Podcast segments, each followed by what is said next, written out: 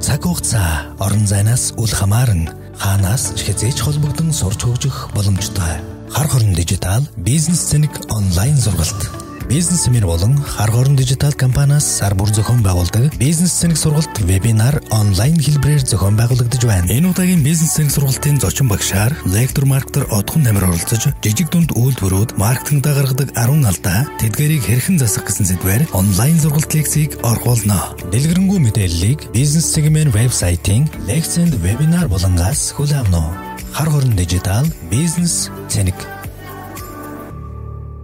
Businessman podcast.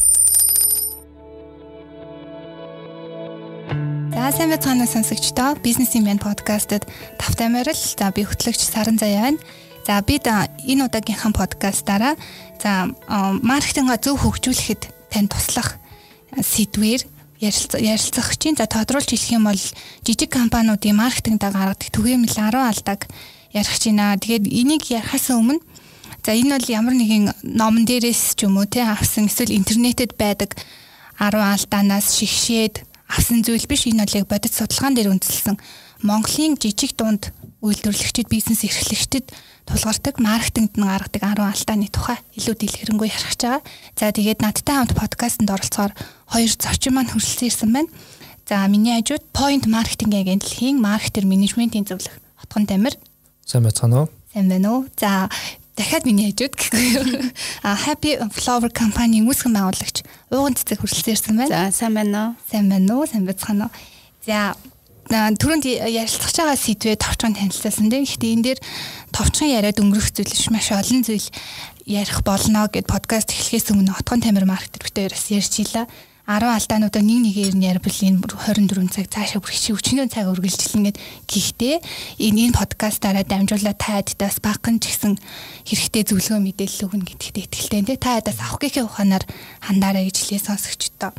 За би сая ингээд хоёрыгоо ингээд товчхон танилцуулчлаа. Үүнээс цааш танилцуулбал одоо танай компанийн үйл ажиллагаа тий ямар чиглэлээр үйл ажиллагаа явуулдаг хэдэн жил болж байна. Ууган цэцэг захирал яагаад Happy Flower компани үүсгэн байгуулахаар болсон гэд. Аа За сайн байна уу? Одоо энэ подкастыг үзэж байгаа үзэгчдээ энэ өдрийн мэндийг хүргэе. Тэгээ манайх бол Happy Flowers гээд хүүхэд асрагч, гэрээ үйлчлэгч, өндөр насны асрагч яг аль биесны байгууллага байгаа. Үйл ажиллагаагаа явуулаад бол 8 дахь жилдээ үйл ажиллагаагаа явуулж байна. Тэгээ хамгийн анх 2013 онд энэ компани үүсгэн байгуулж исэн. Тэгээ яг их сургуулаа дөнгөж төгсөөд 22 настайдаа яг энэ компанийнхаа санааг олоод эхлүүлж исэн санаагаа олоод шууд эхлүүлсэн үү? Тийм санаагаа яаж яг би өөрөө нөгөө оюутныхаа 4 жилийн хугацаанд хичээлийнхээ хажуугаар одоо энэ хүүхэд дасрах нэгдүгээр ангийн хүүхдийг хичээл сургуульд нь хүргэж өгөх ч юм уу энэ ажлыг хийдэг байсан. Тэгээ энэ ажлыг хийж явах явцдаа ийм зах зээл байгаа юм байна. Нөгөө талдаа бас ийм ажил хийхийг хүсэж байгаа хэрэгцээ байгаа юм байна гэдгийг олж харсны үндсэн дээр одоо энэ бизнесийнхээ санааг олж эхлүүлсэн. Тэгээд Монголд байхгүй шин төрлийн үйлчлэгээ анхдагч одоо үйлчлэгийг өнөөдрийг хүртэл явуулахад бол мэдээж маш олон хүндрэлүүд байсан. Бүгдийн даван туулаад энд сууж байна. За, point marketing-ийн агентлагийн хувьд өсгөн байгуулагдаад хэр удаж чинь 2018 оноос хойш нэг 2 жилийн хугацаанд судалгаа хийсэн. За тэгээ яг энэ компаниг үүсгэн байгуулсан хүмүүсийн хувьд гэх юм бол одоо яг үндсэн өнгөрсөн жилүүдэд нэг өөр дээрээ 2-оос 3 компани ч юм уу ингээл давхар явж идэг тэд нартай ингээл зөвлөгөө мэдээлэл өгч идэг ийм залуучууд байсан. А тэгээ бид нэр ерөнхийдөө нэг уулзж авах хугацаанд ер нь бидний мэрэгжил бид нар хов хүний алсын хараа философи нь юу юм те. Тэгээ тэд нартай бид нар яаж хүрх юм одоо бид нар ингээд оч мочтой те тэгээд энэ үйл ажиллагаа яаж эхлүүлэх ингээл агай олон зүйл ярьдаг байхгүй. Тэгээд үндсэндээ бидний философи энтрийг бол ингээд зүгээр сонирхолгоод а бидний гол үндсэн зорилго бол нийгмийн дундаж давхрыг айл болох нэмэгдүүлэхэд нөлөөлөх. Тийм. За тэр бол мэдээж маш олон жилийн дараах үр дүнгууд байх болно. Тэгээ тэрний наан бид нар юу хийж болох юм гэдэг юмудаа ярьж хагаад за бид нар бол маркетингийн хүмүүс те энэ чиглэлээр нэг 10-аас дээш жил ажилласан нэг юм туршлага байна. За нэг хас нэг онлын мэдлэгүүд байна те эднэрийг үндэслээд юу хийж болох юм гэдгээ судлаад тэгээ ялангуяа энэ жижиг дунд бизнесийн ангиллыг судалж үзээд яг тухайн хууль мөл хэлцэж явах үед ч гэсэн бид оролцоод явдаг л байсан юм тийм гэл. а өөртөө ч гэсэн жижиг дунд бизнес дээр үйл ажиллагаа явуулдаг бас нэг хоёроос дээш компани дээр дампууруулад үзсэн тэр тийм. Ер нь бол яг галын шугамд юу болдох вэ гэдгийг гадралдаг ийм хүмүүс нийлж хийж байгаа. А тэг бидний ард болол бид нартай хамтарч ажилладаг аяга олон компаниуд би маркетинг бизнесийн хөгжүүлэлтэнд оролцдог. Хэвлэлийн компаниуд, медиа компаниуд гэдэг ч юм уу а байгаа. Тэгээ бид нар бол ингээд баг болоод ажиллаж байна. А яг компани бол бид нар саяхан л үүсгэн байгуулсан. Компани хэлбэр шилжсэн нь бол а тэгээ судалгааны 2 жил орчим игээд яг бүх юма тодорхой олгож шилт одоо хийж эхэлсэн гэсэн үг байхгүй юу? Тийм хүмүүс байна. Тийм. Тэгэхээр хоёулаа л одоо нөгөө нэг жижиг дунд бизнес эрхлэгч гэдэг ангилалд орох бизнесийн байгууллагуудын төлөөлөл шүү дээ тий. Тэгэхээр нэг нь болохоор арай маркет одоо юу гэдэм үйл салбар нь болохоор зөвлөх тий консалтинг маркетингийн агентлаг гэж аа. Нөгөөх нь болохоор салбарын одоо бүтээгдэхүүн үйлчлэгээний үйлчлэгээний салбар бүтээгдэхүүн үйлчлэгээний салбарт орж байгаа. Аха. Саяхан нэг судалгаан дээр нөгөө Монголын топ гүйцэтгэх захирлуудаас судалгаа авсан байсан. Тэн дээр нөгөө нэг тэдний одоо 72% нь гэдэг чинь баг ихэнх нь гэсэн үг шүү дээ тий. Маркетинг бол компани өсөлт хөгжүүлэлтэнд хамгийн ихээр нөлөөлдөг зүйл гэж хэлсэн байлээ. Тэгэхээр энэ маркетинг гэдэг нь үнэхээр яг тийм компанийн өсөлт хөгжүүлэлтэнд нөлөөлдөг зүйл муу юм уу? Маркетинг ер нь хэр чухал байр суурь эзлэх вэ? Тий, ер нь тэр судалгаагчсаа харсан. Ер нь бид нар ч гэсэн бас ингээд судалгаа энэ хийгээ явж байхад бол бид нар ч гэлтгүй ер нь олон улс дээр угаасаа ингэж үздэг, үзэж байгаа. Энэ бүр улам хүчтэйч болж ирж байгаа. Яагаад вэ гэхээр маркетинг бол одоо яг бидний дийлэнхийн ойлгож байгаагаар бас арай өргөн үрээтэй байдаг. Тухайн бүтээгдэхүүн, бүтээгдэхүүлэхний мөн чанар, үнэт зүйл, сегмент хэрэглэгч, тэднэрт хүрэх сувгууд, сурчлагын бодлого, харилцааны бодлого гэл бүх юмыг тодорхойлдог учраас хамгийн чухал шийдвэрт нөлөөлдөг хэсэг бол маркетинг зайлшгүй уу. Аа. Тий. Аа. Тэгээ чи миний хувийн бод юу гэж харагддаг вэхлээр компаниг болвол яг ингээд бүр нарийн судлаа харах юм бол захирал биш маркетингийн удирдаад байдаг юм харагддаг байхгүй. Бүх судалгаа тэд нар хийж гин, нотолж гин, батлуулж гин, хэрэгжүүлж гин, үр дүн гаргаж гин те. Угаасаа ч ингэх ёстой л доо те.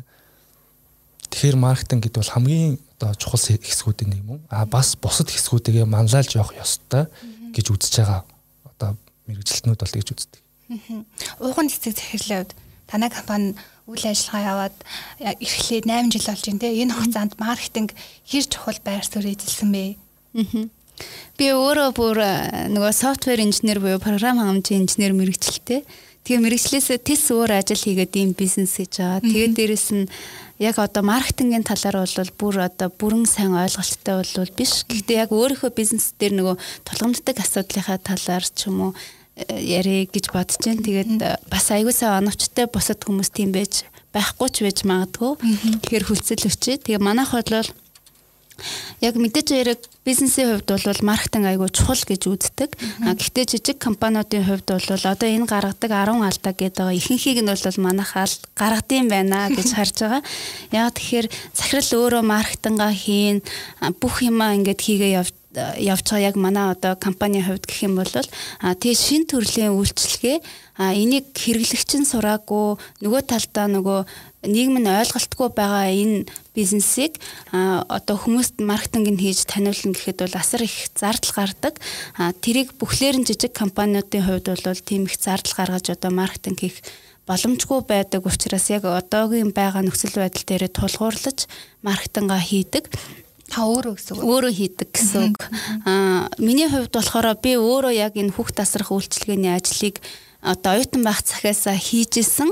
А тэгээ одоо үргэлжлүүлээд энийг хийгээд явж байгаа гэхээр би яг өөрөөрөө одоо нөгөө бодит жишээ болгож компани дээрээ дандаа өөрөөрөө үлгэрлэж маркетинга хийгээ явдаг. Тэгээ энэ дээр харахаар зөвхөн өөрийгөө л магтах дүүлгэх гэдэг энэ зүйлийг хараад яг бодчихлаа. Тэгээ яг одоо бол нэг тиймэрхүү хэлбэрээр хийгээд явж байгаа. 8 жилийн хугацаанд өөрөө л хийсэн. Аа яг хоо маркетингийн одоо маркетингийн мэрэгжлийн маркетер хүмүүсээр бол маркетинга хийлгэжсэн л та. Тэгээ тэрэн дээр ингээ гарахаар яг нөгөө ингээд мэрэгжлийн маркетрууд манай өөрсдөө одоо яг тухайн үйлчлэгээ маш сайн судлаад яаж хүмүүст хүргэх үү, зах зээлээ судлаад ч юм уу яг ийм сэтгэлтэй яг өөрийнхөө юм байгаа юм шигээр хийдэггүй юм шиг санагдсан. Яг ийм нэг одоо ерөнхийд л ингэж хийдэг. Тэр нь яг манай үйлчлэгээний салбарт ерөөсөө тохирохгүй Тэгэхээр нөгөө энэ манай компани маркетингийг хийхин тулд манай компаниг үйлчлэгээ нь яг ямар байдлаар хэрэглэгчтэй хүрэх ёстой, энд ажиллаж байгаа хүмүүсийн сэтгэл зүйн хувьд ямар байх юм гэдэг бүгдийг сайн судалж иж маркетингаа хийх юм бол хүнд хүрэх юм болов уу гэж харсан. Тэгээ мэрэгжлийн газруудаар бол хийлгэжсэн л та. Тийм. Гэтэ миний хийснээс бол хангалттай сайн байгаагүй. Тийм учраас цаашаа хийгээгүй гэсэн. Яг энэ дээр та тайлбар хэлж болох уу? Одоо ингэж одоо бизнесийн удирдлага хүн те яг миний санснаар маркетинг хийхгүй байна гэдэг л ах. Тий, ер нь бол дийлэнх нь. Одоо бид нэг 300 гаруй компани панта уулзаал судалгаа энэ авсан гэлдэг ч тийм. Тэн дээр бол бас ийм зүйл аюух яригддаг байхгүй. Аа, захирлын мэдрэмж гэж нэг өөр. За тэр маркетингийн хүний мэдрэмж гэж нэг өөр байгаа. А гэхдээ ялангуяа маркетингийн зөв миний харж байгаа юм болол маркетингийн менежүүд ялангуяа жижиг компаниуд бол тийм туршлагатай өндөр цалинтай хүмүүс авахд бол хэцүү те. За магадгүй агентлагуудтай ингээ харьцдаг. За шин залуу боловсруучч авдаг. Тэгэнгүүт бидний ажиглаж байгаагаар юу вэ нөхлөөр маркетер болвол уулна захиралд бүх одоо юу танилцуулж явах хэрэгтэй. Манай бүтээгдэхүүний яг үндсэн гол үнцийн яг юу юм те манай сегмент яг хийн тэр сегмент дээр бид нар яг ямар үнцнийг одоо танаа үйлчлэгэн дээр чинь харахад чинь танах бол бэлэн бүтээгдэхүүн биш. Үйлчлэгээ буюу сэтгэл ханамж зараад тах шиг шүү дээ сэтгэл ханамж гэдэг хамгийн чухал үнцнийг одоо бүр одоо тэр хүүхдтэй холбоотой учраас энэ бол бас айгүй эмзэг зах зээл шүү дээ. Тий эрсдэлтэй энэ дээр айгүй болгоомжтой тоглолт хийх хэрэгтэй те. Тэгэхээр энэ бүгдийг айгүй сайн тодорхойлоод бүгдээрээ яг нэгдсэн юм алсын хараатай болоод нэгдсэн үг хэлтэй болоод ингээд буюу одоо маркетингээр нэг үндсэн шатлууд шүү дээ. Эхлээ бүтээгдэхүүн хөгжүүлэлт бүтээгдэхүүн чи яг юу юм бэ гэдэг юм одоо бүгдээрээ дотоод аягуулсаа ойлгоод ялангуяа маркетинг тэрийг судлаж гаргаж ирээд тэр үн мөнтэй сегмент бүх юмтай гаргаж ирээд ярилцаад тэгээд дараагийн шатантаа орвол илүү үр дүнтэй гэдгийг угаасаа л онл хэлж байгаа. Дараа нь бид нар нөгөө борлуулалт түгээлтэй суугч нь юу юм? Дараа нь хамгийн сүүлд нь сурталчилгаа юу ахиж яаж явах ингэж уулын яваа. А тэгтээ яг хаа агентлагууд маркетинг агентлагууд айгүй олон бий. А жижиг бизнес жижиг дундийнхан бол яг ханд зорилтлууд бол ингээ хийдэг.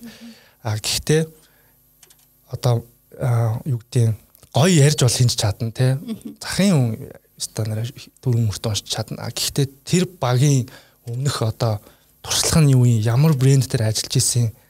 Ямар алдаа гаргаж исэн? Ямарлангуй ямар алдаа гаргаж исэн? Алдаа гаргах хүн бол нэлээд бас өөр өөрхөн туршлагатай болцсон байна шүү дээ. А тэгээд эргээд ямар үр дүнгууд гаргаж ирсэн. Одоо ерөнхийдөө ямар ингэ дэвдэн агуулсан хараад тэг манай дээр ажиллаж байгаа тэр маркетингийн тэр зөвлөгч юм уу эсвэл тэр томилогдож байгаа хүн бас яг хин энэ төр гэдэг те. Тэгээд тэд нартай ярьж байгаад одоо грэний нөхцөл энэ яриа шүү дээ. Тэр үедээ айгу тодорхой зааж өгöd те. Эхлээд хэдүүлээ ийм эхний шатанд нэг ийм хийя. Сурчлагын энэ шууд цацаал пост энэ бэлдэж тавьж буст хийхээс өмнө ийм ийм алхмуудыг хийгээд хэдүүлээ нэгцэн ойлголттой болоод бүтээгдэхүүнээ тодорхойлоод ингээ ихэнх компаниуд угаасаа бүтээгдэхүүнээ гүйд тодорхойлоогүй байдгийн байлээ. Ялангуяа жижиг дундынхаа ерөнхийдөө ингээд асуулт байдаг байхгүй одоо жишээ танаа сегмент юу юм гээл маа сегмент Монголын зах зээл гээл гэдэг. Эсвэл маск гээл гэдэг те. Тим зах зээл гэж угаасаа байхгүй гэл бодчих ямар ч гэсэн. Аль болох наривчлаад яг ямар сегмент дээр үйл ажиллагаа явуулах гэдэг юм те. Тэрийгэ тодорхойлоод тэр сегмент одоо зах зээл дээрээ яг ямар бүтээгдэхүүн яг ямар үнцийг хөрөх гээд байгаа юм бэ гэдгийг яг үсэн тодорхойлоод ойлгоод тэрэн дээр тухтай суугаад те ингээ бүтээгдэхүүнээ хөгжүүлээд ингэж гаргаад Тэгээд дараа нь бид нэр сурчлагаан дээр хийш үү гэдэг нэг юм гэрэний юмудаа ярилцаад тэгээд ингээд явбал нөгөө талаасаа ч гэсэн ажиллахтаа илүү хариуцлагатай болоод гарах үр дүнгуудээ ч гэсэн айгу тодорхойлгочмоор байгаа байхгүй тий.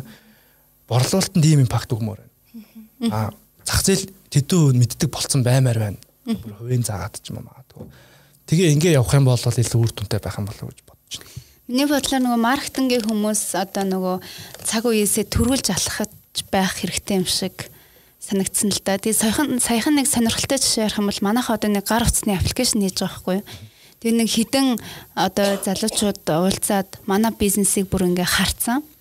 Тэгээд э, бүр юм олон улсын судалгааг нь хийцэн, презентацийн бэлдээд надад копи явах санал тавьсан байхгүй.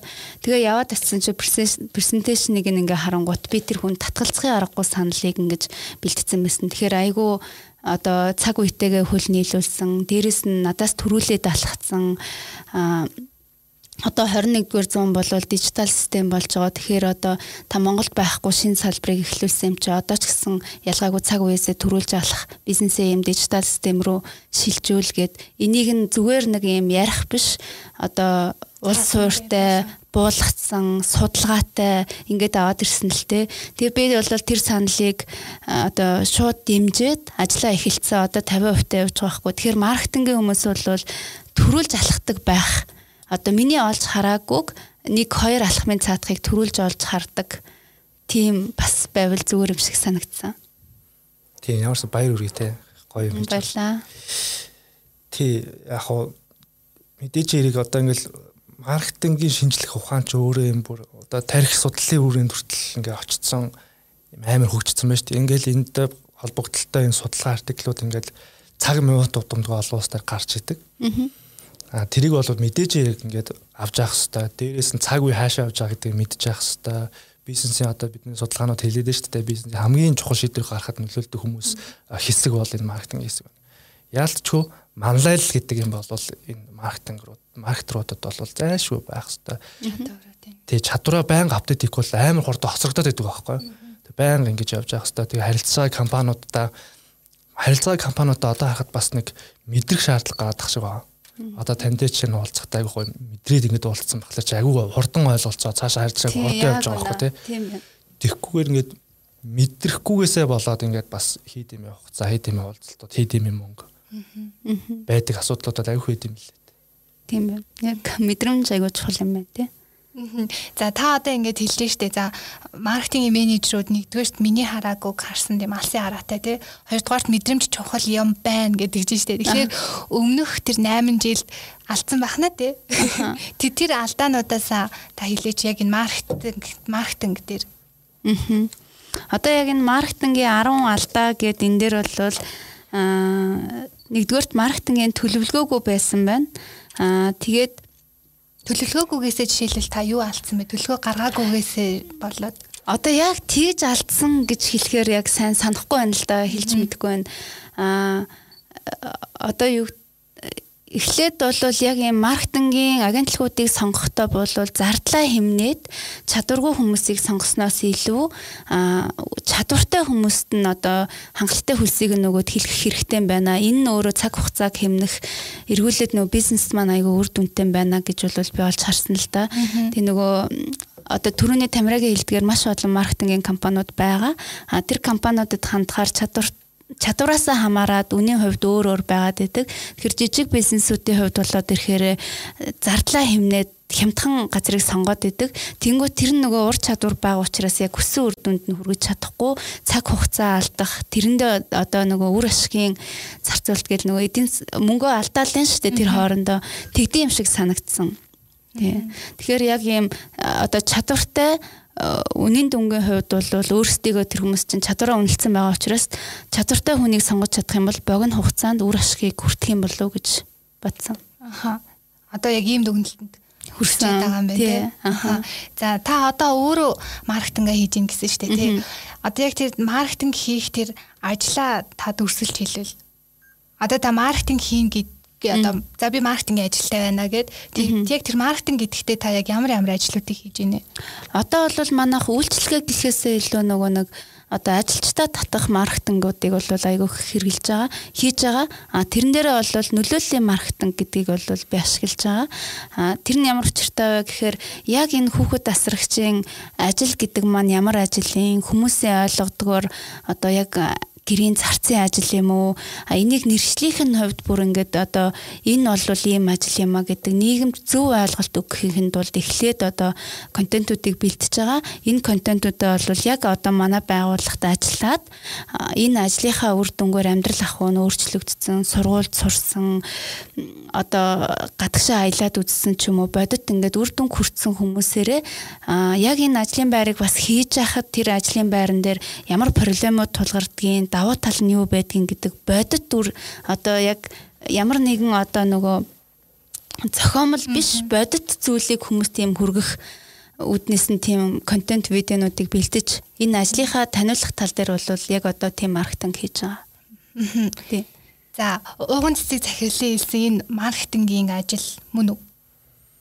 За яг хоо нэг талаасаа бол э, эхлээд тэгэхээр маркетинг гэдэг юмны тухай ярих хэрэгтэй болчтой байна л тийм. За маркетинг бол түрүүнд нэг жоохон ярьчлаа те. Энэ бол амар хордон өөрчлөгдөж байдаг. Нилээн нарийн судлагдсан шинжлэх ухаан. За зүгээр одоо шууд жижиг дунд бизнесүүд аваад шууд ойлгохын тулд тийм нарийн марийн юмнууд те ийм олон энэ онл монлуудыг төр мартаад үндсэн нэг гурван ойлголтыг л чэйжилчих гэж байгаа. Нэгдүгээрт бүтээгдэхүүн буюу бүтээгдэхүүн чинь яг одоо түрүү хэлсэн шүү дээ. Яг ямар зах зээлтэй яг ямар үн цэн өрөх байгаа яг ямар хэлбэр галбартай болох байгаа одоо нүүр царай нь хийн гэдэг ч юм уу те магадгүй тэр болгоно аягүй сайн тодорхойлоод бэлтчих нэг өөрөөр хэлбэл гэрийнхаа даалгаврыг аягүй сайн хичгээ гэж. За хоёр дугаард зах зээл дээр яг ямар сууг сугаар дамжиж хүрэх гэж байгаа юм бэ? Одоо та жишээ нь бүтээгдэхүүн чинь миний ажиглаж байгаагаар бол танахын мөнхөд ажиглаж байгаа те. Тэгэхэд бүтээгдэхүүн бол болох гэж байна те. Болж гин зарим нь болж гин заримд нь багадгүй асуудал байгаа. Аа сувган дээр та ажиллаад эхэлсэн байна л эдийн дижитал систем рүү ороод ингээд эхэлсэн байна. Энэ бол бас айгүй зөв алхам. Буюу одоо бүтээгдэхүүн үйлдвэрлэж байгаа улсууд ингээд дэлгүүрээр дамжуул зардаг шиг те. Яг танаа үйлчлэгээ зах зээлд хүрэхдээ яг ямар одоо сувгаар дамжиж хүрхийн гэдэг юмнуудаа айгуусаа өөрсдийн платформудаар явах юм онлайн худалдааны платформудаар байршуулах юм барих юм уу? Эсвэл яах юм гэдэг юмнуудаа ингээд судалгаагаа игээ тодорхойлгоод тэр дотроо магадгүй 3 одоо өөр нэмэлт платформоор дамжуулах ч юм уу? Ийм нэмэлт одоо аж ахуйн нэгж орж ирэх юм бол тэднэртэй яг ямар дүрмээр тоглох юм. Та хэдүү би хэдүү вэ гэдэг юмнуудаа тоглоомын дүрм амар тодорхойлоод авчихна да. За ингээд таны бүтээгдэхүүн чинь ингээд ерөнхийдөө ойлгомжтой болчихно. а суугчны ойлгомжтой болчихно. Дараа нь бид нэр харилцаа гэдэг хэсэг рүү ормоор. Харилцаа дотор энэ сурчлага мурчлаганд бүгд орчихно. Сурталчилгаа гэж явдаг байсан бол одоо харилцаа үүсгэх хамгийн чухал болчиход байна хэрэглэгч нартай. Аа мэдээлэл өглөө мэдээлэл авлаа энэ харилцаа тий. Мэдээлэлээ өгнө, эргээд мэдээлэл авна. Энэ мэдээлэл чи эргээд бүтээгдэхүүн хөгжүүлэлтэн дээр очино.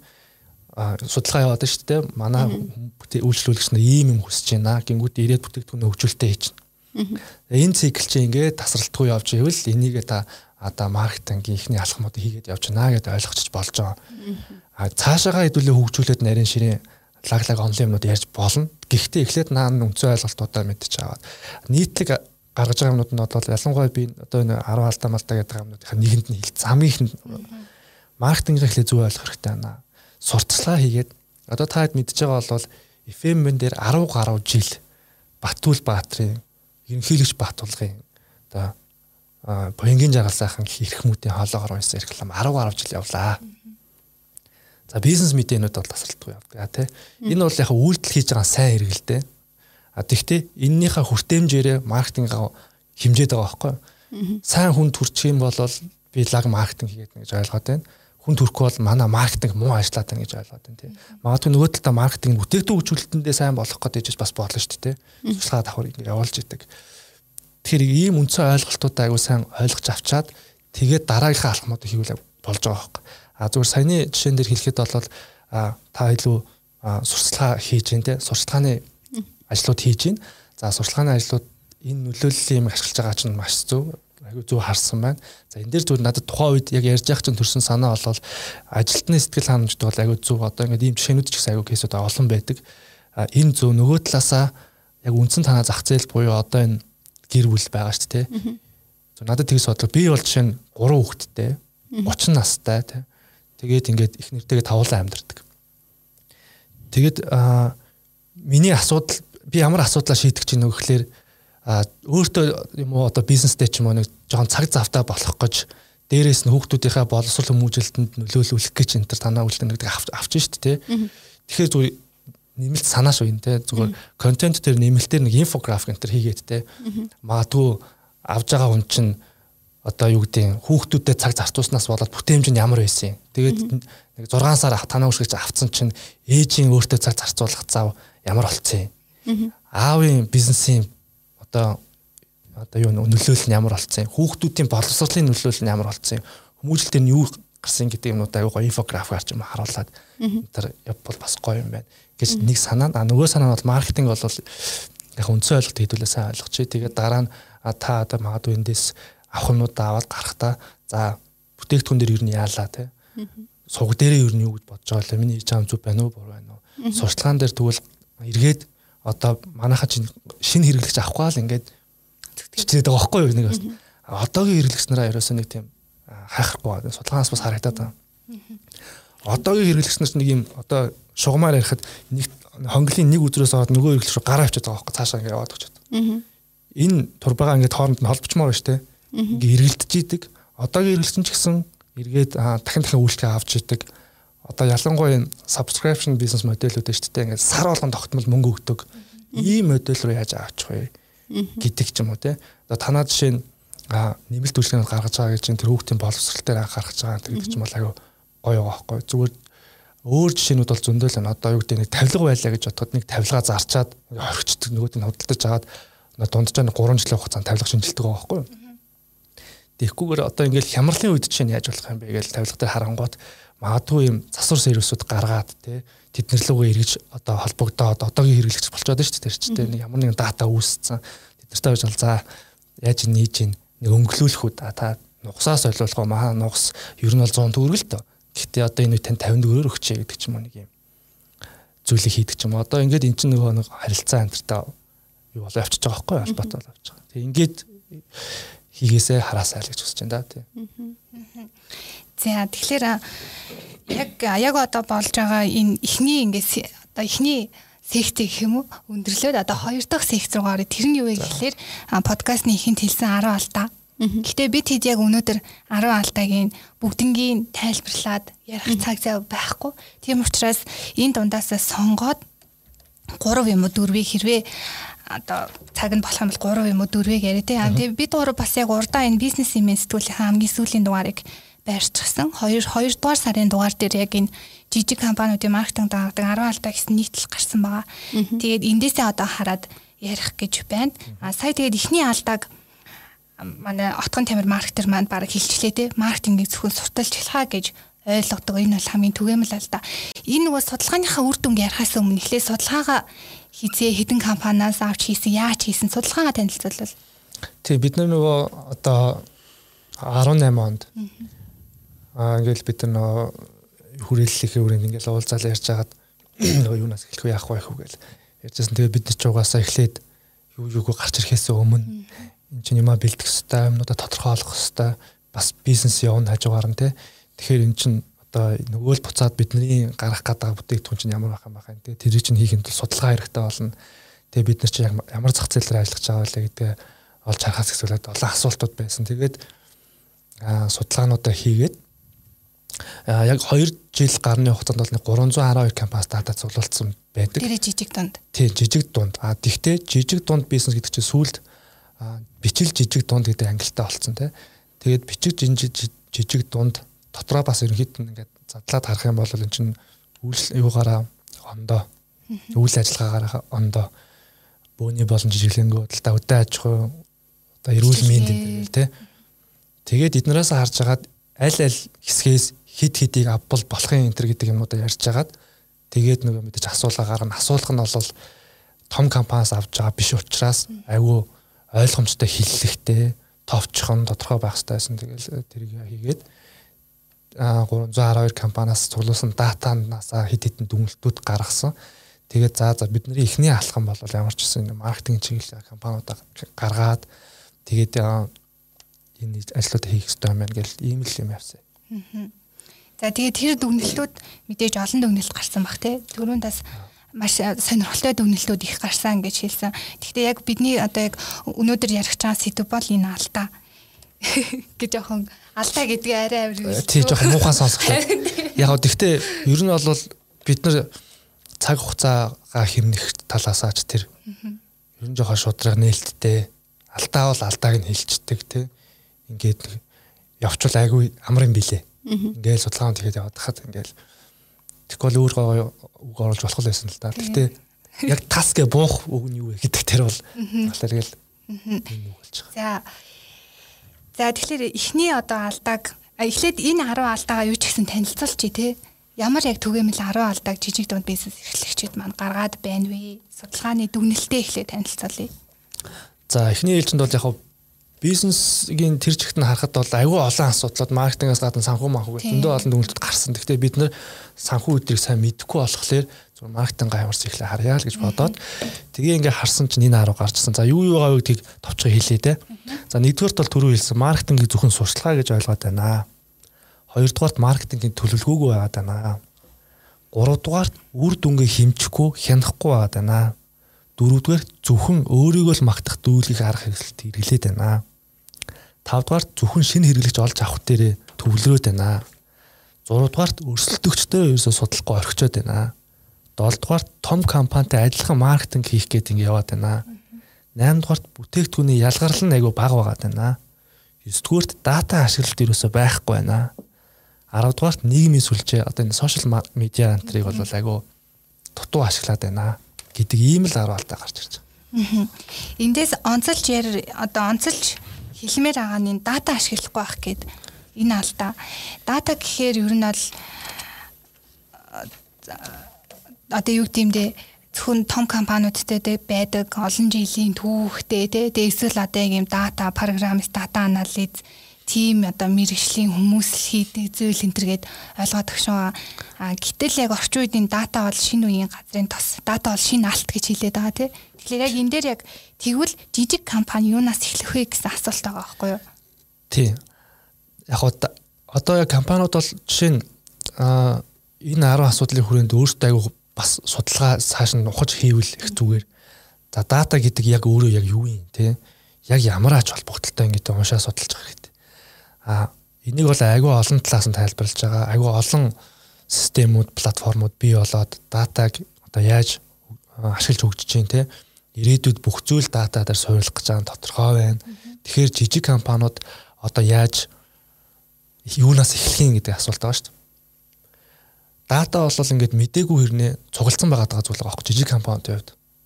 Захирлуудын фон бүүкэн дээр нь байна. Пэйжийнх нь чат дээр нь байж гин. За ялангуяа өнгөрсөн жилүүдийн гэрээнүүд нь байна тий. Тэдрийг айгуугаа имэгтгэж зэгцдээд зэгцлээд нэг одоо загварт форматанд оруулчих. Эхлээ алхам нь бол. Тэр форматанд үл яг ямар байх юм?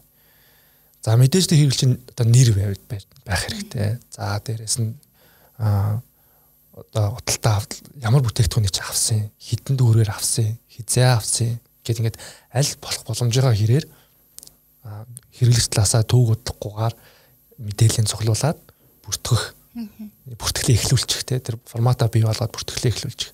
Ингээ бүртгэл эхлээ явж идэл чинь хэдэн жилийн дараа энэ чинь аюу том хөрхөн дата болоод эхэлчин.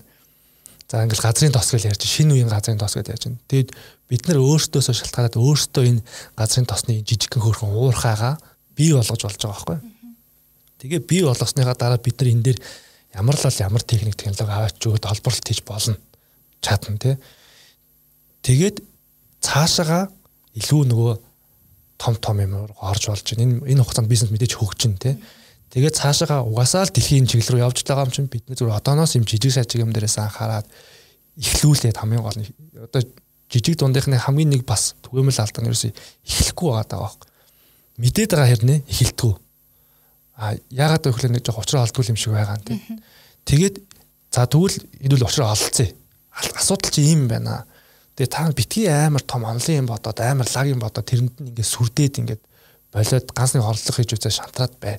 Зүгээр эхлээд ийм энгийн ийм темплатууд аюул нөө загварууд гаргаад тэрэндээ дуршилтгээд ажиллаж гин ажиллахгүй нь ажиллахгүй багнаа хасчаа тий. Тэгээ ингээд эхэлчих. За тэгээ тэрийгээ ингээд хөгжүүлээд хэвшүүлээд ингээд явж идэл чинь наа чинь 5 жилийн дараа хөрхөө юм болцсон байна. Тэгээд энийгээ цаашаа 10 жилийн дараа ингээд ингээд ингээд явж болж байгаа. Тэгэхээр датан дээр бол ийм л зүйл хэлмээр байна. Тэгээд илүү нарийн юмнуудыг интернетээр зөндөө байгаа. Яагаад дата хэрэгтэй? Тий, манай Монголын хайлтан дээр бол яг голдуу юу тал руугаа байгаа.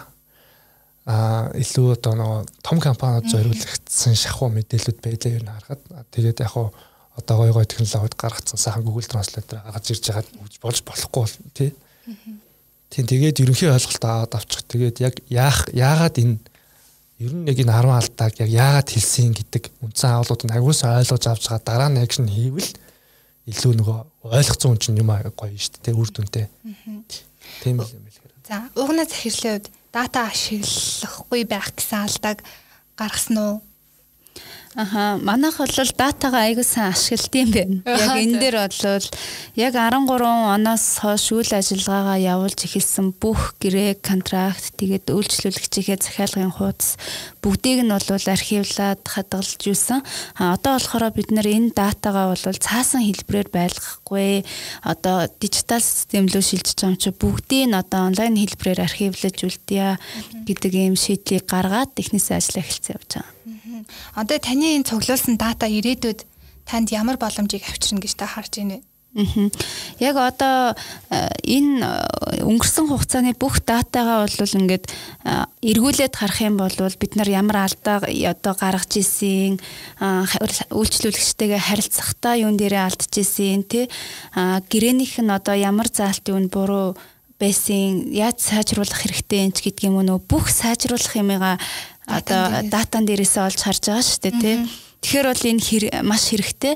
А дээрэс нь үйлчлэгээндээ шин төрлийн үйлчлэгээг нэвтрүүлэх болгондоо нөө нийт байгаа датаараа манайх ингээд ийм шин үйлчлэгээтэй боллоо инглээ гэд нөгөө мэдээлэл мэдээлэлээ ингээд бүх хүнд хүргэх боломжтой гэж харж байгаа. Тэгэхээр чинь одоо нөгөө нэг шин үйлчлэгээ гаргаад тэрийг өмнөх өмнөх үйлчлүүлэгчтэй тараана гэдэг чинь зөвхөн шин хэрэглэж олж авах зорилго гэсэн алдааг тавтахгүй байгаа юм шиг санагдаад байна л да. Одоо хуучин хэрэглэгчтэй хайрлж хамгаалж юм те. Тийж харж болох уу? Тийм. Яг тийм юм уу? За м би яг таныг сая дата ярьж байхад сая нэг юм асуух гэсэн чинь сүүл сүүл сүүлд хэлсэн нөгөө юугаа одоо шинэ хэрэглээ бусад нөгөө хуучин хэрэглэгч рүүгээ мэдээлэл явуулдаг гэдгийг сонсоод мартчихлаа. Гэтэ яг таныг яг нэг юм ярьж байхад бас яг нэг юм асуух гад болно бэлтцсэн байсан. За тэгвэл датаны хувьд бол ийм байна те. Ирээдүйд ийм ийм одоо таны боломж ирээдүйд гарах алдааг өмнөх датанаасаа туршлага аваад засах боломжтой байх нь юм гэж байна.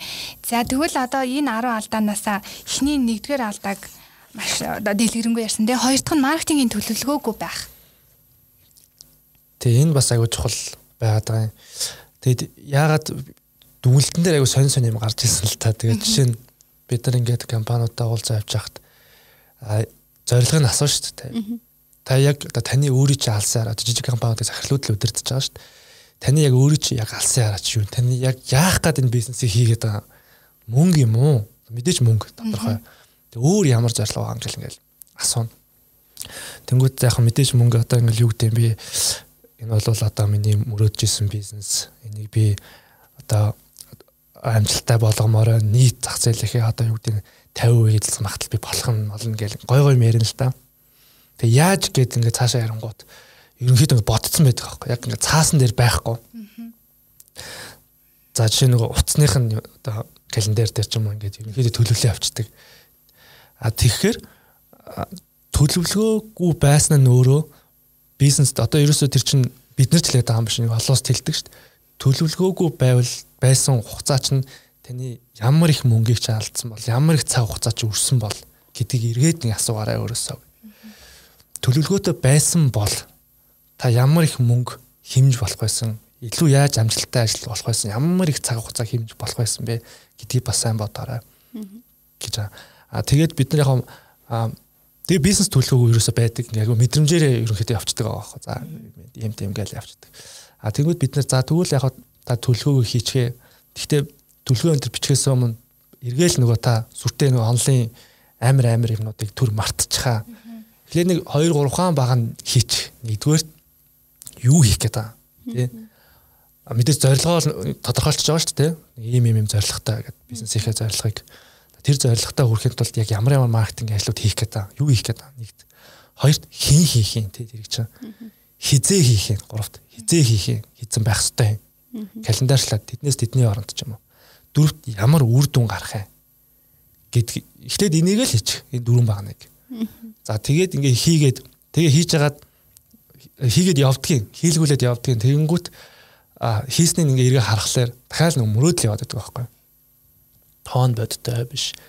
Ингээ эргээд жоохон газрын хөрсөн дээр буухгүй ч юм уу. Тэгэнгүүт за буцаага бодтой болгоё те. Гэхдээ дан ганц мөнгөөр хэмжихгүй шүү дээ те. Мэдээж орлогоо нэмэгдүүлэх нь тодорхой. За яаж орлогоо нэг 3%-аар 5%-аар нэмэгдүүлээ. Эргээд хэмжих боломжтой хамгийн наазахын жишээ энэ сошиал маркетингийн хүртээмжийг хэмжиж болж шүү дээ яаж бол яаж хэмжиж болж чинь те reach одоо чинь зүгээр пэйж дээр л ярихад reach хийх байх engagement нийтх юм пост клик яах юм одоо яг органик хүртээмж нь ямар байх юм ах юм гэдэг юмнуудаа хүртэл биш болно. Яг алдна 1 сар 2 сар 3 сар алдаад тэгээд дурслагжаад сайжруулад тэгээд магадгүй жилийн дараа айгүй хөрхөө маркетинг төлөвлөгөөний форматтай болцсон. Тэгээд тэрүүгээр ажиллаа сурцсан энэ тийм. Ингэж явж болж байгаа. Тэгэхээр ч эргээд мэдээж төлөвлөгөөгүй байснаас төлөвлөгөөтэйс нь хамаагүй үр бүтээмжтэй, ойлгомжтой ингэж явна. Тэнгүүд энэ одоо төлөвлөгөө гэдэг маань дараагийн алдаатайгаа уялдаад байгаа байхгүй нөө хэмжих. Ерөөс хэмжихгүй байна гэдэг. Тэгээд агуу гой хөрх хэмжээд яваад эхэлдэг байхгүй. За ийм юм төлөвлөгөөтэй тэр чинь хийх төлөвлөгөөнөөс гадна аль тоон төлөвлөгөөнүүд тавь гэж хэлж байна те. Тоон төлөвлөгөөнүүдэд тавиад тэгээд дараагийн алхам нь хэмжээд юун дээр алдчих дүнэлтээ хийгээд те яг юун дээр алдчих энэ төл чинь нөгөө нэг хийхэд одоо юу гэдэг ийм юм пост тавина ийм хийн гэж тодорхойлчихж байгаа шүү дээ бүх ажлуудаа. За тэгээд бид нар ингэж бодоод ийм пост тавьсан чинь ийм үр дүнд хүрэх байх гэсэн чинь хүрсэнгүй яагаад гэдэг ч юм уу. Тэгээ ингээд хөрхөө ажил болгон дээр ингээд бичиж байгаа. Тэгээ ингээд хэмжиж чинь. Тэгээ энэ процессоо ингээд тогтмолжуулаад явчих юм бол илүү үр бүтээмжтэй илүү зардал мөнгийг хэмнэн гэсэн л юм санаа. Угнаа захирлын хувьд одоо төлөлгөө гаргаад одоо гараад явж байгаа юу? Нөгөө тамираг хэлдгээрээ толгой дотроо бүх төлөвлөгөөгөө бол гаргацсан байгаа. Гэхдээ цаасан дээр бол буулгаагүй байгаа. Тэгээд яг толгой дотроо бол ингээ бүтэн жилээрээ төлөвлөгөөгөө гаргаад бодсон байдаг хэрнээ цаасан дээрээ бол ерөөсөө огт буулгаагүй байдаг нь миний алдаа юм байна. Аа дээрэс нь болохоор яг юм мэрэгжлийн маркетер хүн манад байхгүй байгаа учраас би өөрөө ингээд нөгөө бизнесийнхээ үйл ажиллагааг бүхэлд нь авч явна. Дээрэс нь маркетинг бүх юмаа ингээд зэрэгцэж хийж байгаа учраас яг ингээд За тэгээд хийндээгээ төлөвлөсөн байжснаа гинт тухайн үед нь тэрнээс чухал ажил гараад ирэнгүүт нь тийшээ маань анхаарал маань ингээд сарнаад тэрийгэ хийж яваад яг нөгөө зорьсон хүссэн цаг үедээ хэрэгцээтэй нөгөө нэг маркетрийнхаа ажлуудыг хийж чадахгүй хоошоо тавиад явдаг ч юм уу. Тийм бас алдаанууд байдгийм байна. Мэдээж төлөвлөгөөтэй явах юм бол сайхан үр дүнд хүрэх бах л та. Зөндөө их юм сурч авлаа. Баярлалаа. Аа. Нэг асуулт асуучих уу? За. Ер нь бизнес төлөвлөгөө байгаа юу? Бизнес төлөвлөгөө бол байгаа. Тийм. Одоо та яг ингээд маркетингийнхаа төлөвлөгөөг дотроо бодоол яваад идэг. Гэсэн мөрчлөө цаасан дээр буулгадгүй гэдэг чинь шүү дээ. Яагаад буулгахгүй нэ? Э, тэр нь одоо нэг цаг заавын хувьд ч юм уу одоо нөгөө зэрэг төвлөрөх айгүй олон асуудлууд байгаад байгаа ш. Учираас аль нь чухал вэ гэдгийг одоо маркетингийн чухал юм уу одоо өдөр тутмынхаа үйл ажиллагааг авч явах нь чухал юм уу гэдгийг нэгдүгээрт нөгөө нэг одоо ойлголтынхоо хувьд би ялгаж салгаж сайн ойлгохгүй ч байгаа мó тэгэхээр нөгөө илүү одоо урдуур нь өөр ажил руугаа төрүүлж орж хийгээд хошин тавиад байгаа хэл та. Аа. Одоо тэнгууд уунаа захирлын үед яг нөгөө мэрэгжлийн маркетер байхгүй учраас би ингээд бас алдсан байна гэж тэгж штэ тий. Тэгээ бас ингээд одоо яг энэ манай тийм маркетингийн менежер байхгүй учраас би өөрөө хийж гин. А тэнгууд яг яг маркетинга хийгэнгүүт нөгөө нэг гал нутрах ажил руугаа явчаад маркетинга жоохон алдагдуулаад байна. Төлөлгөөгөө ингэж цаасан дээр буулгахгүй байна гэд. Тэнгууд яг энэ маркетингийн ажлыг хийх тустай хүн гэж байх хэрэгтэй юу? Жижиг донд дээр. Жижиг донд дээр бол ерөнхийдөө ийм тохиолдол гарч байна. А бас бүр эхлэлтээр нь дурдсан. Сайн энэ ч нөгөө чадамжаа үнэлээд За ялангуяа зүрний нөгөө хэлэхэд маркетингийнхан бол амбицтай. Хөрх хөрх юм болно тэнцээ чинь те. Аа тэгээд яг мэрэгжлийн одоо юу гэдэг сайн туршлагатай хүн аавал жижигнүүд байна хэцүү үнэн. Аа нөгөө талаасаа энэ агентлагууд байна. Агентлагуудтай аягүй сайн тохиролцоо бас хийх нөхцлүүд бас байж болдог. Тэрийг бас айгуу сайн судлах хэрэгтэй байна шүү дээ. Угаасаа захирал та өөрөө хийх албатайч биш нэг. А жишээ нь бидний ажилд өгөхлөөр за одоо ингээд яг компанидаа уулзлаа юу хийлгэмээр байна гэдэг ингэнгүүт айгуугаа контент үйлдвэрлэл ерөөсөө л бүүм хиймээр байна. Тэгэл болоо. Тэгэнгүүт нь эргэл асуулт зөндөө гарч ирнэ. Бүтээгдэхүүнийг ингээл асуугаал эхлэнгүүт одоо маа дээр хит хитэн кейсүүд хүртэл байна. Би нэрийн нөлөөд яг ингээ бүтээгдэхүүнүүд нь айгүй тодорхой болоогүй. Ингээд айгүй хурд мэдээж үйл ажиллагааны зардал яваад эхэлчихэж байгаа болохоор яаралтай мэдээлэл хүргэлт хийгээд явахгүй бол болохгүй тодорхой тий. А тэгтээ а одоо юу гэдэг зөвлөмжүүдийг айгүй сайн аваад тэгээд ингээд ярилцаад эхлэнгүүт энэ ойлгоод эхэлтий. Аа тийм байна. Окей. За тэгээд хэдүүл яаж зэрэг энэ ажлуудыг явуулж болох сурчлагаа явуулж явах хэрэгтэй мэдээж окей. Яаж бүтээгдэхүүн зэрэг явж явах явж явах вэ? Яаж зэрэг бүгд нь хөгжүүлэх вэ? гэдэг юмнуудаа агентлууд чинь яах вэ гэхээр маш сайн төлөвлөгөө гаргаад үр дүнгийн аяг тодорхой зааж өгөөд тий. За бүтээгдэхүүн хөгжүүлч ийм юм хугацаанд хийгдэх юм байна. За сурчлага бол окей ингээд маргаач эхэлж болно. Хэдүүлээ хэдүүлээ контентуудаа тодорхойлоод давтлуудаа тодорхойлсон юм чинь гээд за тэгээд ингээд явж болдог байхгүй. Тэгээ нөгөө талаас захирлууд маань аа маркетингийн одоо зүгээр ингээд харахад манайх бол яад гэвэл эхний тэр нэг цагийн 30 минутын зөвлөгөөн дээр зүгээр ирээд битэл ярилцчихоо бид нар та нарт ингээ мөнгө төр гэхгүй яагаад гэвэл бид нар жижиг жижиг дунд бизнесүүдийг мэднэ ойлгож байгаа. Тэгээд та биднээс амарс үнцэн ойлголтууд аваад явчих. Тэгээд бидэртэй хамтарч ажиллавал тэгээд зүггүй бол зөндөө маркетинг компаниуд байгаа. Гол нь та ойлголтоо аваад эхлэх нь чухал гэдгийг нь л ингэж хэлж өгч байгаа. Тэгээд ингээ хэлчингүүд ерөнхийдөө мэдээд авчдаг. Тэгээд хэрэгжүүлдэг. Ажилтан байх хэрэгтэй юу гэдэг дээр бол байх хэрэгтэй гэж үзэж байгаа. Яагаад гэвэл чинь агентлаг ингээд нийлээд ажиллаад ирэхлээр а хариуцсан нэг хүн тавьдаг тэр нь одоо давхар ингээд үндсэн ажил нэг өөр байгааддаг тий. Тэнгүүд нөө мэдээлэл одоо биднэрт аягүй чухал штэ. Санхүүгийн тооцооллуудаас ихсүүлээл бид нар чинь нөгөө яг бодиттой юм гаргахын тулд аягүй мэдээлэлүүд хэрэгтэй болно. Тэгээд мэдээлэл солилцоос ихсүүлэл шууд асуудал үүсч эхэлдэг байхгүй. Мэйл бичлэлцэл за 2 цагийн дараа явуулна гэж 2 өдөр болно тий. Маргааш явуулна гэж 14 хоног болчихдог. Тэнгүүд нь өөр дүнгууд нь бүгдээр гэл хаашаа сондог ч юм уу гэл айгу асуудал гарч эхэлдэг. Тэнгүүд нь бид нэ за маркетингийн менежмент байг ямар ч гэсэн ядаж энэ чиглэлээр хөгжих сонирхолтой нэг хүн авчих. Бид нэр хөгжүүлээ. Сургалтын оруулчих, үндсэн ойлголтуудыг өгчээ. За сургалт өгсөн хөлтөл бүр сайн байна те. Дахиад мэдлэгийн баттгахчээ. Бид нар бас нэг жижиг сажиг туршлагуудаасаа хилээд өгчээ. Дээрээс нь энэ програмуудыг яг ингээд бод байдал дээр ажиллах чинь сургууль сурснаас бас шал өөр орчин бол байна шүү дээ. Бодит байдлыг ямар байдیں гэдгийг агуу хурдан хөрсөн дээр буулгаад өгчээ. Тгийг хөгжүүлээд авчээ. Тэгээ нэг хэдүүлээ нэг 3 сар ажиллаад өгчээ, 6 сар ажиллаад өгчээ. Үрдүү яаж авах нь. Тэгэх юм бол мэдээлэл уралт интернет гяскаас хордон хордон болоод үндсэн төлөвлөгөө гарчиж байгаа шүү дээ. Маркетингийн төлөвлөгөө. Тэрнийхээ дагуу агентлууд бол ингээд ерөөхдөө зөвлөгөө өгөөд шахаад явчихдаг байхгүй ярилцаад за яаж нэг юун дээр гат чинь шийдвэрлэх юм юу байна мэн гэдэг ингээд явчихдаг. Захирлуудтай нь уулзах шаардлагатай үгүй юу гэл ингээд операшн энийг явчихаа. Тэгээ ингээ явчих хэрэгтэй. Тэгэхээр заашгүй нэг хүн байвал илүү хурдан үр дүнтэй. Тэр нь болж бол маркетингийн суурьтай байвал илүү сайн. Тэгэхээр нэгдүгээр ажилтан, хоёрдугаар одоо маркетингийн одоо иймэрхүү зөвлөгөө өгдөг компаниудтай холбоо тогтоох болчиход байна уу? Яг уу заавал их алба байхгүй. Тэгвэл гайгүй тийм жижиг дунд бизнес гэхэлэр нөгөө английн харахаар дунд бизнес энэ бол бас ер нь бас айгүй боломжийн бизнес зөндөө байна шүү дээ. Одоо 200 хүртэлх ажилтнтай 2.5 тэрбум төгрөг хүртэлх борлуулалттай бизнесийг дунд бизнес центр гинэ гэдэг те. Тэр компанид бол хөрхөн маркетинг хилцтэй хүртэл энэ байдаг. Нэг дизайнертай, нэг менежер энтертэй олцсон ингэ явдаг. А тийм бол сайн яг биднээс бол ерөнхийн нөгөө чиг хандлага мэдээллүүдээ аваад тэгээд бид нар маркетингийнхэнд ярилцж үзээ за та хэд энд энэ чиглэл рүүгээ илүү ягараа энэ төр гэдэг мэдээллүүдийг нөгөөд тэгээд хамтарч ажиллагаа бол ажиллаад ажиллахгүй бол ажиллахгүй болно. А компанид бол маркетингийн хэсэг, маркетингийн хэсэггүй бүр амар компани байгаа. Дийлэнх нь одоо энэ бид нар судалгааг л үздэг. Зайлшгүй нэг маркетинг хүнтэй болоо л гэж байгаа юм. Яг болцоотой компаниуд нь болцоотой цалингийн нөгөөд болцоотой ажилт нь авчих. Арай болоогүй гэж ивэл жоохон дүртэн авчих. Тэгээд агентлагууд дасаа судалж агаад зөвлөгөөгөө авчих тэрэн дээр энэ банах шиг ч юм уу юм жижиг дунд бизнес өдөр чиглэсэн компаниуд нэх мөнгө дүүргээ яриад цагаа үнэлэл хэцүү юм хэлэхгүй бид нар зах зээлийг мэдж байгаа а хэлж ярих юм хэлээл яриад өгч нь асуудал байхгүй тийм.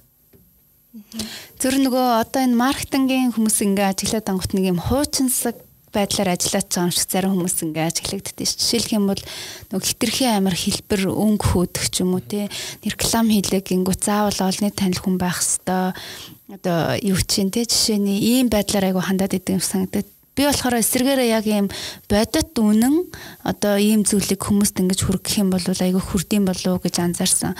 Тэг сүүлд нэг говийн маркетинг байсан шүү дээ. Нэг ээж хүүхэд хоёрын зүгээр энгийн нөгөө хүмүүс зураг авалтанд орсон байсан. Зураг нь бол урд өмнөх модельүүд ордгоосоо илүү өндөр хандлт авсан байсныг анзаарч ирсэн байхгүй. Тэгэхээр тэр тийм үү? Тий, одоо ер нь ачиг хандлага угаасаа тийш явж байна. Аха. Аа аюул олон техникүүд байна л да одоо story telling мэлэм гэдэг ч юм уу те юм юмуд байна. А тэрэн дээр өмнө нь бол бид нар аль болох олонний танил те яг тухайн үеийн тренд болж байгаа хүмүүсийг авч тэр анхаарлыг авдаг байсан. Одоо ч байгаа. Тэр бол бас огт алга болчоогүй. Гэхдээ нөгөө талаасаа энэ бодит гарч байгаа үр дүнтэй холбоотой контентууд гэж шүү дээ. Эн чинь бол яг тэр хүмүүсийн асуултанд шууд хариулах болж байгаа байхгүй таны зах зээлд. Одоо би бодлоо ч танаа үйлчлэгийг авах авах авахаар хэдэл асуулт асуумаар байна те. Би амар завгүй те би хэдэн прожектор явж гин. Гэтэл одоо үгүй гэртээ ингээл одоо ажиллах юм цаг үе гарангууд хүүхдүүд нь аваад ажил хийхгүй байна. Тэгээ миний хүүхдүүдийг ингээд цагаан хараад дээрээс нь мэдлэг боловсролт нь анхаарад ингээд авчмаар тэгэхээр яг надад яг ямар үр дүн нөлөөлөх юм Надад яг ямар үр дүн өгөх юм? Миний эхнэрт яг ямар үр дүн өгөх юм? Хүүхдүүдэд хараад байхгүй энэ цаг ажиллаад нэг йог мог хичээлэх, ном мом унших. Гингүүд тэр асуултанд хариулсан контент гараад ирчих юм бол би худалдаа авалт шийдвэрээ заавал танахаар уцтаад ингээд янз юм асуух гэдэг байхгүй шууд онлайнаар таны гаргаж байгаа дижитал системээр чинь захиалал авчмаар байгаа. Тэгэхээр энэ бол аюу зөв хандлага угаасаа л ийм юм дэлхийд дээгүүр яг энэ чиг хандлага явж байгаа. Таны харсан өнцөг ч гэсэн бас айгүй зөв. Яг том компаниуд дэм маркетинг тийш чиглэж байгаа нь анзаарэгдэж байгаа бох те. Ягаад тэгэхээр луус тэр хандлага руу явж байгаа. Тэр нь үр дүнтэй байгаа нь сошиал маркетинг, дижитал маркетинг чинь ингэж хөгжих тусмаа хандлагуудыг аюу хурд хурд өөрчлөд байгаа учраас аюу зүг харсан байна. Нэг зүг алхмуудаа хийж байгаа юм байна гэж бодож байна. Баярлалаа. Одоо ингээд контент бэлдээд тэрийг үйлчлүүлэгчтэй зах зээлдээ хүргэнэ гэдэг чинь шүү дээ. Энэ бол яг сурталчилгааны нэг хэлбэр. Тийм. Хэлбэртэй. Тэгэхээр яг ингээд өшөө одоо ингээд одоо бүтээгдэхүүнээ хүмүүст таниулах, түгээх сувгаа ингэж контент бүтээж цацхаас гадна өшөө ямар одоо түгээмэл аргууд байна вэ? Одоо ер нь их компаниуд постэр эсвэл тэгэл видео бичлэг те тиймэрхүү контентууд бэлтэж байгаа шүү дээ. Тийм. Яг ингээд ярих юм бол яг ямар компани бэ гэдэг асуулт гарч ирнэ. Тэгэнгүүт одоо бид нар жижиг дунд гэдэг компаниудыг ярьж байна. Аа яг цаашаага том компаниудаар бол энэ одоо агүй олон юм CRM ч юм уу те ингээл агүй олон юм яригдана. Энэ чинь хоорондоо дижитал маркетинг агүй гой цогцсон юм шүү дээ. Ингээ автоматжуул гээл те борлуулалтын сэжим орж ирлээ, бүртгэлээ, борлуулалт тойрох техникүүд явлаа, борлуулалт боллоо гэдэг юмуд яригддаг. А жижиг компаниудын хувьд бол одоо байгаа нөхцөл болцоогоо ашиглаж явахгүй бол болохгүй нөхцөл байдалтай ш. Тэгэхээр хамгийн түрүүнд биднэрт юу байна гэхээр мэдээж интернет байна. А Facebook гэж сайхан юм байж гэн, Instagram байж гэн. За магадгүй дээрээс нь Twitter, YouTube мэтэргээл ороод эхэлнэ. Тэгээ эднэрийгээ бид нэр бас дутуу ашиглаад байгаа харагдаад. Одоо бид нар энэ нөгөө энэ 10-ынхаа хамгийн сүүлд нь хэлсэн баа. Ерөнхийдөө зөвхөн мэдээлэл төрөх байдлаар л ашиглаад байна.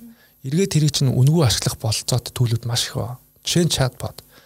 Чатбот за бүр нарийнчлах юм бол мени чат гэдэг хүртэл байгаа. Тэр болохоор юу гэдгийг а айгүй хурдан одоо жишээ нь таны Facebook руу ч орж ирээд таны бүтээгдэхүүнээр асуулт тавьж гинэ гэдэг бол ямар нэгэн байдлаар сонирхцсан юм байна.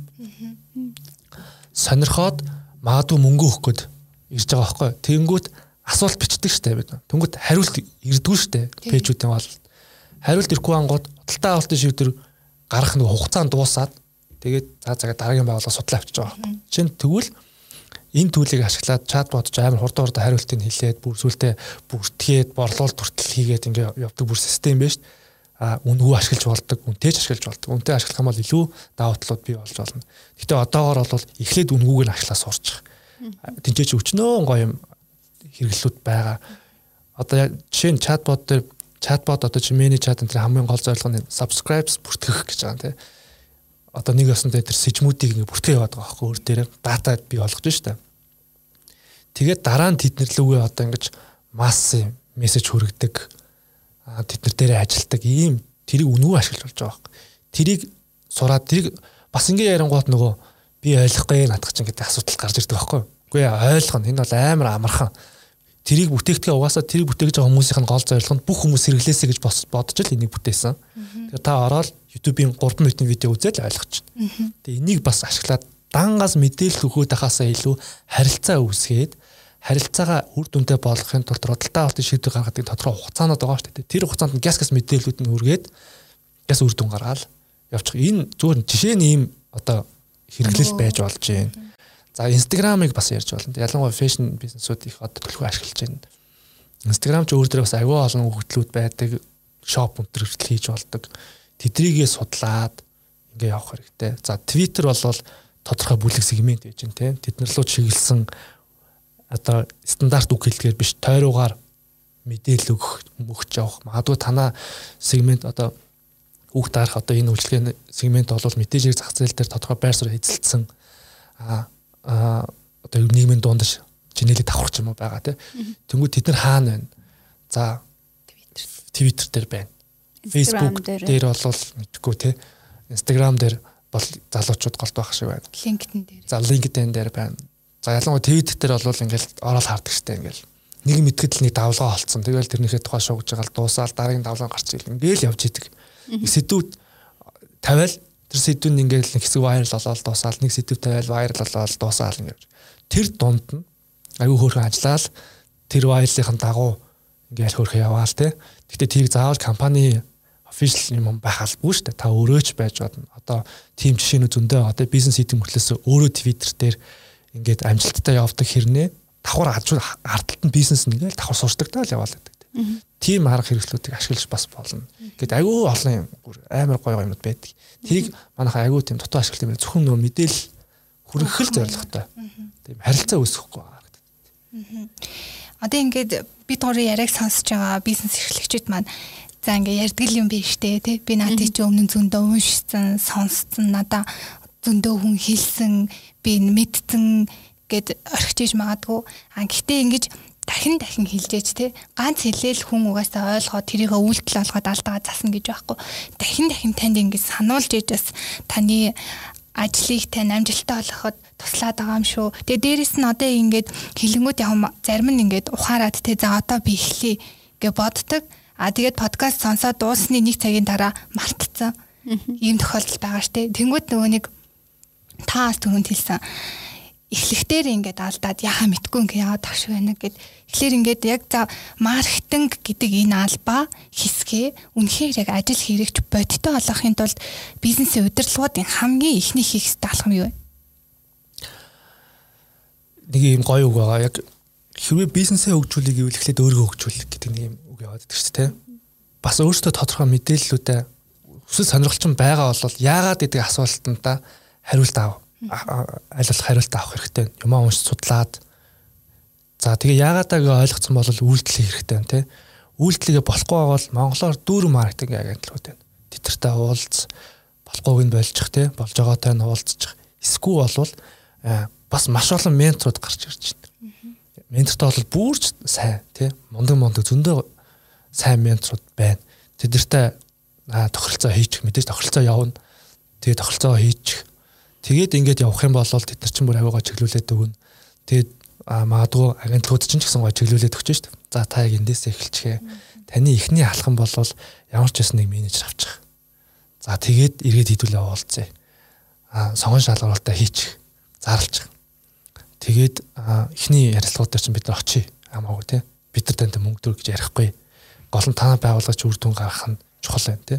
Та энийг ойлгох нь бас чухал байна Тэгээ ингээд тэр процесс донд чинь тэр хүн чинь мэдээлэл нь очиж чинь өөрөө маркетинг гэдэг юмнахаа ерөнхий юм ойлгох чинь за тэгээ магадгүй менежертэй олчихно. За ингээд дараагийнхаа алхам руу орё. Дараагийн алхам юу? За төлөвлөгөөгөө гаргаад өгнө. Судалгаагаа хий.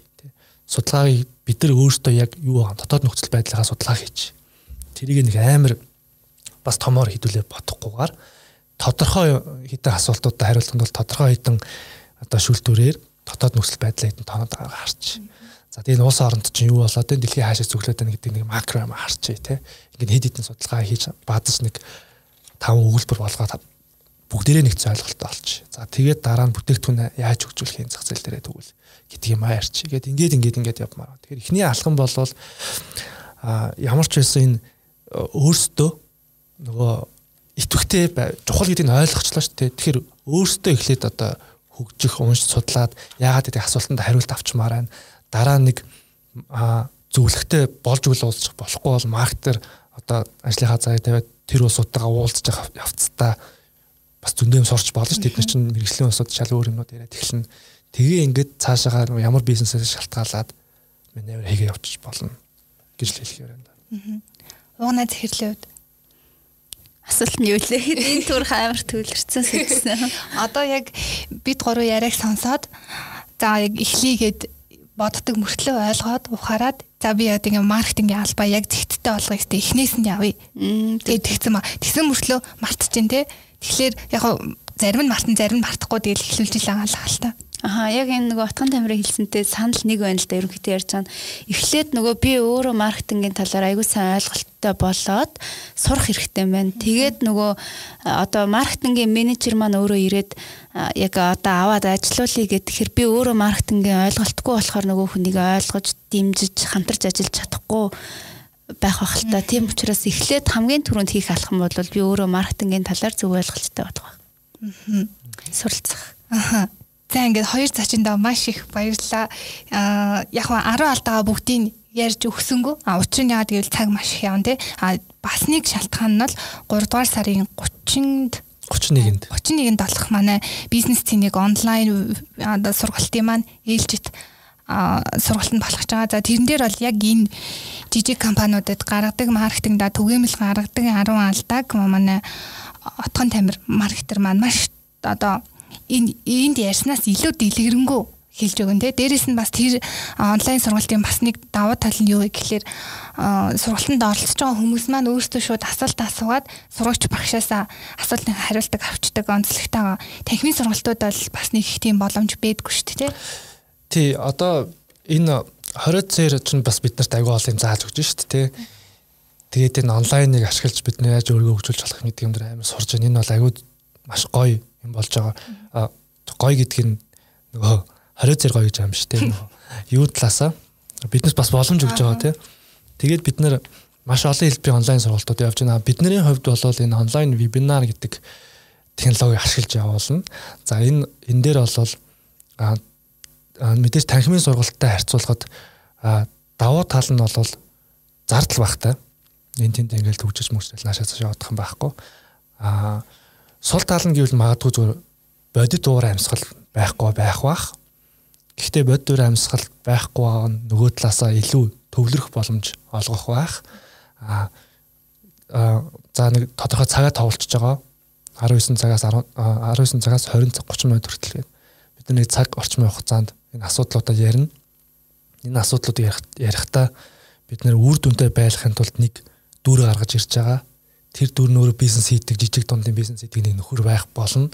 А тэр хүн тэр дүр тэр бизнес яг энэ одоо зөвлөгөөний дагуу яаж асуудлуудаа шийдээд 10 10 дахь асуудлаа шийдээд яаж амжилттай болж байгаа гэдэг кейсүүд дээр шууд яриад авчих учраас бас илүү үр дүнтэй болж болох байх гэсэн юм байна.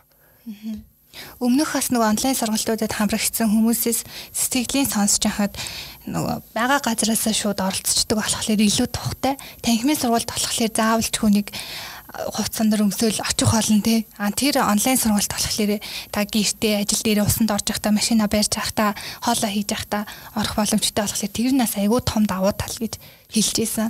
Тэгэхээр одоо би тэд өнөөдөр 10 алдаага бүгднгийн яг хөө тайлбарлаж хэлсэн болохоос биш дэлгэрэнгүй тайлбарласангүй. Тэгэхээр илүү дэлгэрэнгүй энэ 10-ыг судлаа. Юу яагаад энэ 10 дээр алдаад байгаа гэдгийг мэдхийг хүсэх юм бол 3 сарын 31 31-ний орой 19 цагаас болох манай онлайн сургалтанд бүртгүүлээрээ. Бүртгэлийн урамж нь 20 сая төгрөг. За ингээ хоёр цачиндаа маш их баярлалаа. Баярлалаа. Баярлалаа. Та бүхний ажилд амжилт хүсье. Баярлалаа. Баярлалаа. Дижитал эрхний бизнес эрхлэгч энтерпренерүүдэд зориулсан бизнесмен подкаст